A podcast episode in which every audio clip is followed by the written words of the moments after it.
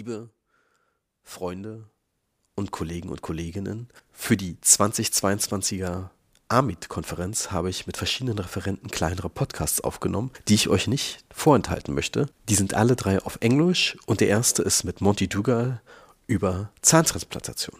Viel Spaß beim Hören.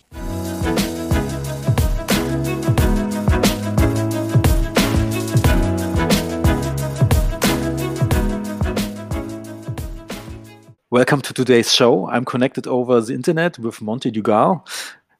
Hi, Monty. Hi. There will be a nice conference in Dubai pretty soon, the AMIT conference, and we have the pleasure to talk about MIH and tooth transplantation. Is there actually connections between these two things?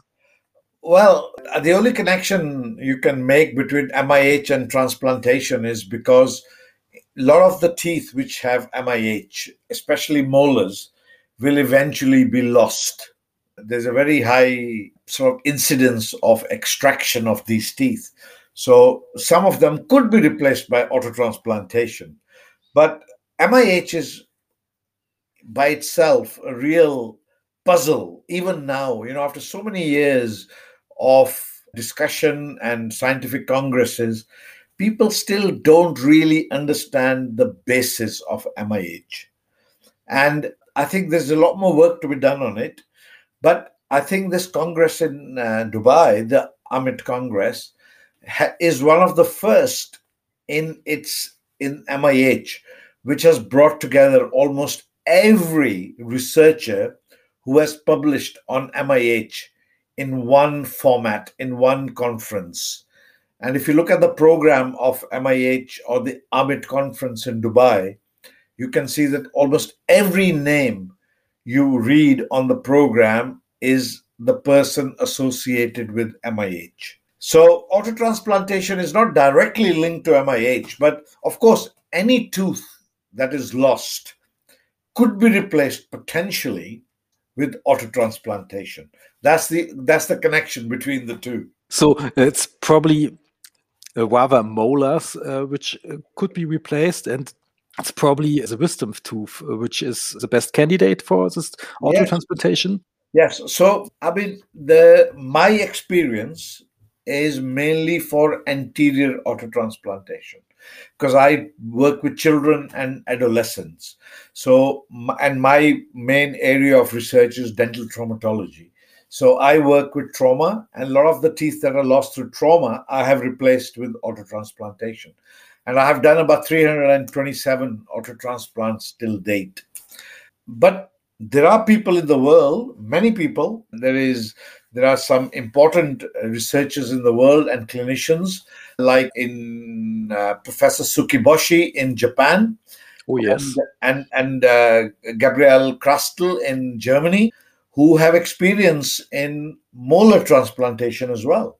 And uh, so people do molar transplantation. And like you said, it is usually the third molar that is used to transplant other mol into other molar positions.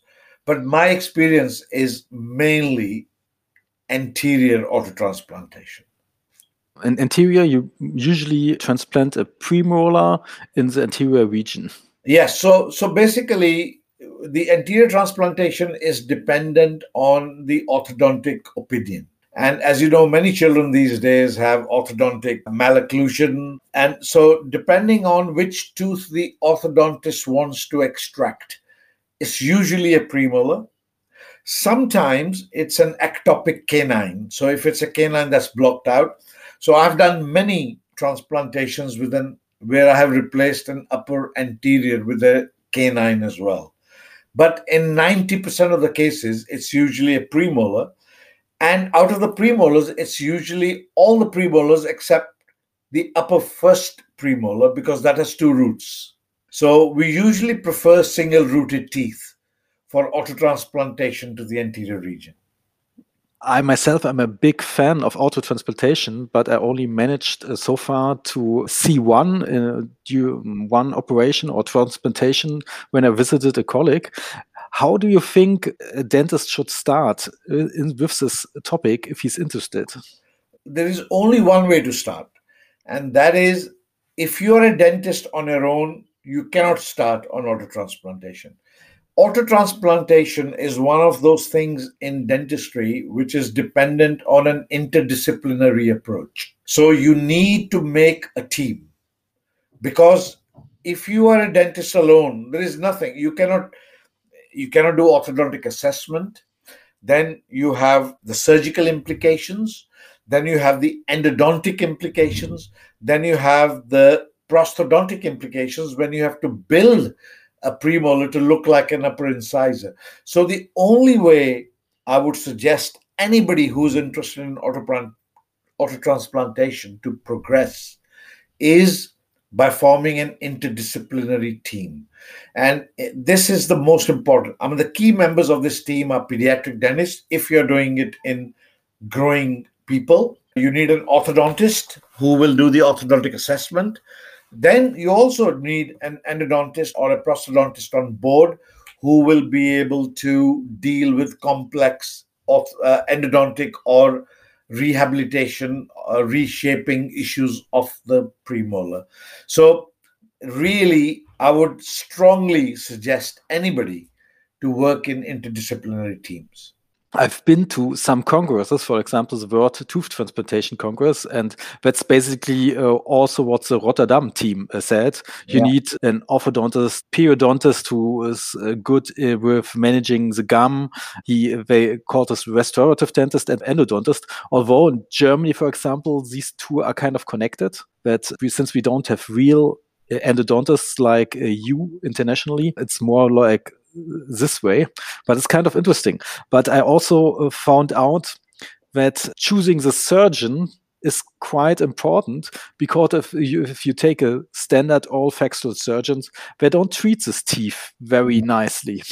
This is not a criticism of surgeons, but the problem is that the surgeons deal with big things. You know, the oral maxillofacial surgeons usually do mandibular surgery, maxillary surgery, they do cancer surgery in the UK, for example. So when you give them a tooth with a periodontal ligament, for them it's nothing very important, or they don't really appreciate the that stuff. So yes, the key thing, one of the if, somebody says to me, you've got to give only one message to dentists about success of autotransplantation, I would say please take care of the periodontal ligament of the donor tooth. And sometimes the maxillofacial surgeons overlook the delicacy of the periodontal ligament. I remember about 10, 15 years ago when we started the autotransplantation program in Leeds, when I was still in Leeds eh, in the United Kingdom. Uh, I sent nine teeth, nine patients to the oral surgeons, and they all came back ankylosed. And the, then the 10th case, I went to the theater to see how they did it. And I saw that they were, with a mallet, they were hammering the auto transplant into the socket. So I realized that the oral surgeons are not always the best people to appreciate the delicacy of the periodontal ligament. So I decided to go to one of my colleagues in private practice who did implants, and I learned implant surgery from him and I then applied that implant surgery. And the other 300 plus transplants that we did, I did myself after that. And, and I did not send them to an oral surgeon. So you're right. I mean, one of the key factors is how you handle the periodontal ligament. Because if the tooth does not heal with periodontal ligament, then you are just replacing one ankylosed tooth with another ankylosed tooth, which is not what you want to do. Actually, it's even quite messy once you have an ankylosed tooth. I really like your approach where you decoronize this tooth in order that the ankylosis is not stopping the growth of the child or this uh, human. Ankylosis actually gives us a huge opportunity because in children, ankylosis is always followed by replacement resorption, which means that the root will be replaced with bone. So, from one point of view, that's a wonderful thing because body is giving us bone, which is what we need. But the second problem with ankylosis is that there is infraocclusion, which means there is a vertical obstruction of alveolar bone growth. So even if you get replacement of root with bone, you cannot take the full benefit from it because vertically the bone is not growing. And what decoronation does is when you decoronate, you resume vertical bone growth. And then once the bone has started to grow vertically, then when there is resorption going on and replacement with bone, then you can benefit from vertical alveolar bone growth and buccolingual bone growth in three dimensions. So decoronation actually is a wonderful procedure because it allows you to gain bone vertically and buccopalatally. How long does this process usually take? It could it can take anything up to 6 months. And sometimes I have decoronated a tooth and then say 4 months after decoronation the patient is ready for an autotransplantation and you go to theater and you still find little pieces of dentine or cementum in the socket. But that's not a big deal. You can remove them or you can even leave them because they are essentially a part of the bone after that. So if you find a few pieces of root or dentine in the socket when you're doing an auto transplant, you either, if it's easy to take them off, you can drill them out or just leave them. It's they they basically have no PDL, so essentially, they are a part of the bone. Uh, when we're coming to the auto transplantation process, uh, are you taking a CBCT and uh, like these dummy models, or are you doing it the classical way that you drill your own socket? Yeah. In the past, we used to do it the classical way. But now, with imaging techniques, it's a shame not to use them. So, it, the imaging techniques give us two advantages. First of all, they allow you to plan the surgery carefully because with with three dimensional approach with cbct for example you can see how much buccal bone there is how much vertical bone there is and all that but the biggest advantage which a cbct gives you or which i found gave me was let me give you a scenario right let us say that you have you want to do a lower five transplant into the upper left incisor region. You make a socket in the upper left incisor region, then you extract the lower five and you put it inside, and you find almost always that the first time it will never fit properly into the socket. So then you take that five and put it back in its socket where it was. You make the socket a bit bigger. You might have to do this three or four or five times, but every time you're trying the premolar in, you're damaging the periodontal ligament. So, what we do now is I always do a CBCT image of the lower premolar.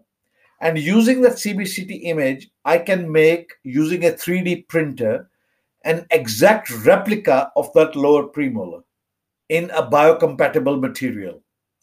And then we get that autoclaved. It comes to the operating theater when I'm making the socket. And when I make the socket, I always only try that 3D replica in the socket. And once I'm happy that the 3D replica is fitting properly, then I extract the lower premolar and transfer it. And the extra alveolar time is actually only a few seconds. So, with this technique, you can dramatically improve the outcome of the auto transplant. So, that is why these imaging techniques are so important these days. I heard one time that even when you print this model, you even try it to print it a little bit thicker, like 2% thicker. Yes. Um, about three millimeters. I mean, our idea is that our our research shows that the 3D replica is about three mm short, smaller than the actual dimension of the tooth. So you slightly over prepare when you use the 3D replica. I mean, you already mentioned that uh, the PDL is very important. So, how? What are your hints for extracting a tooth so the PDL stays that way? Do you have a special technique, special process? I think people have spent a lot of time in the literature talking about this, you know, and. Um, to tell you the truth, there is no extraction technique in the world that will not damage the PDL it doesn't matter how gently you do it you know and uh, you know uh, we, we have a lot of jokes at the moment because of the euro 2021 you know about the italians being you know, very gentle and very stylish and all that sort of stuff. You know, nobody, even how gentle and stylish you are, can extract a premolar without damaging the, the, the. The only thing I would suggest is that when you put the forceps on the crown, the because you are putting the forceps quite hard, sometimes you can get microfractures of the enamel. So what I do is I put a piece of gauze on the crown and then I apply my forceps on top of that. So when I'm moving or rotating the premolar, at least I'm not cracking the enamel of the tooth. But other than that, honestly, I have never found a technique that will damage the PDL less or more. I mean, of course, if it's a very difficult extraction, it will damage the PDL more, but most extractions are not difficult.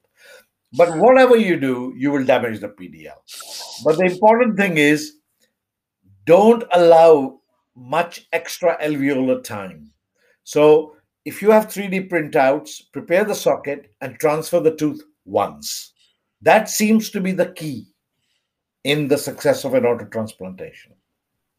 Do you cut the gun with a scalpel before you? I, I don't do anything like that. Okay. I just uh, put a gauze on it and I gently rotate the tooth out. That's it. so even a little bit rotation, and it's probably pretty much basic standard forceps you use. That's just normal. Everything is normal. I think you know we have a saying in English: use the KISS approach. K I S. Keep it simple. Yeah, and if you look at the literature, people talk a lot about these complicated things. You should hold the tooth like nothing. Just extract it and put it in. But the biggest thing which comes from research on avulsion and reimplantation is the key for periodontal healing is extra alveolar time.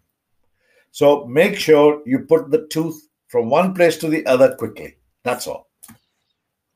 Let's talk about, or let's kind of divide the autotransplantation in young patients, yeah. where the root is not completely developed, yeah. versus uh, adult patients where the root formation is finished? Yeah, that's a wonderful, that's a really good question and a sort of discussion because those two are completely different.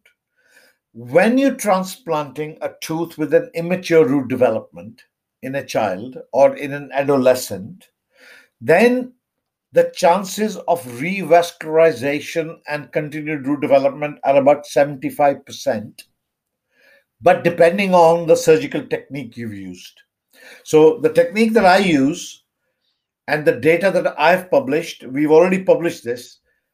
Our sample, the chances of root development after transplantation is 75%. For teeth with incomplete root development and open apex.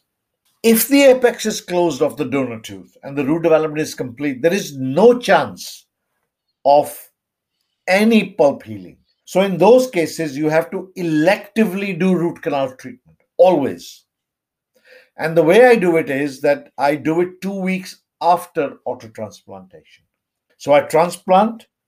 When the patient comes back after two weeks, I extirpate the pulp. And then, after further two weeks, I take the splint off. So, if it's a closed apex, always, always root treat it if it's an open apex and you are confident that your surgical technique and your extraalveolar time is minimal, then the chances of revascularization and pulp healing are excellent. Just one question: What's the reason why you do you doing the root canal treatment later? I think when whenever the tooth is splinted, I would say from an endodontic point of view, it it's kind of harder to do it. Wouldn't be easier to do it before? What's your argument for that? my only argument is that when you let us say you do a premolar root treatment in situ before autotransplantation, you are making the crown a bit hollow. Then the chances of the crown fracturing when you extract the tooth are much higher. So that is why I never prefer to do that before. Okay. Because there is no reason why you cannot do it two weeks or four weeks later. Is you know, I I think that doing the root treatment first, weakening the crown of the tooth, then trying to extract it, the chances of you fracturing the crown off are much higher than not. that's a fair argument, actually. Actually, my uh, thought process would be actually if something goes wrong in the endodontic treatment, I might be able to correct it in the short extra oral time. uh, that would be my argument for doing it before. The workflow or the workflow would be finished basically after the transplantation, and I just would need to follow up with the patient. Yeah, but the the thing with these days, endodontic treatment is simple. It's not a complication, you know. I mean, if you do it two weeks after, I've never had a problem. I mean, you just go in there, you extirpate the pulp. It's not a big deal. So, I mean, I, I prefer to do it after I've finished, after I've transplanted. Maybe a stupid question, but the apex locator is working yes. after the transplantation. Okay. Yes, of course. Yeah, of course. Apex locator will just locate the apex of any tooth anywhere. Mm. Okay. Yeah, and we haven't uh, really talked about the splinting time yet. What's yeah. the usual splinting time you suggest? The splinting time usually we used to follow the same principle as for reimplantation. So after and for many years, the splinting time for reimplantation used to be for two weeks.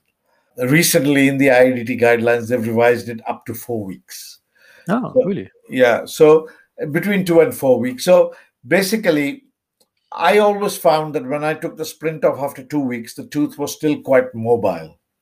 So the last 50% of the transplants that I did, I left the splint on for four weeks. The only thing is that we use flexible splint. We don't use rigid splinting. Even though, having said that, I mean, if you look at the literature, there is no evidence in favor of flexible splinting. But common sense dictates uh, and our knowledge of physiology dictates that things always heal better when they are in physiological mobility in the body. So I always use a physiological splinting, which means I'll use a very flexible wire to splint the teeth after transplantation. But I have recently been using four week splinting time for all the auto transplants, because I think it gives a much more stable result when you take the splint off after four weeks.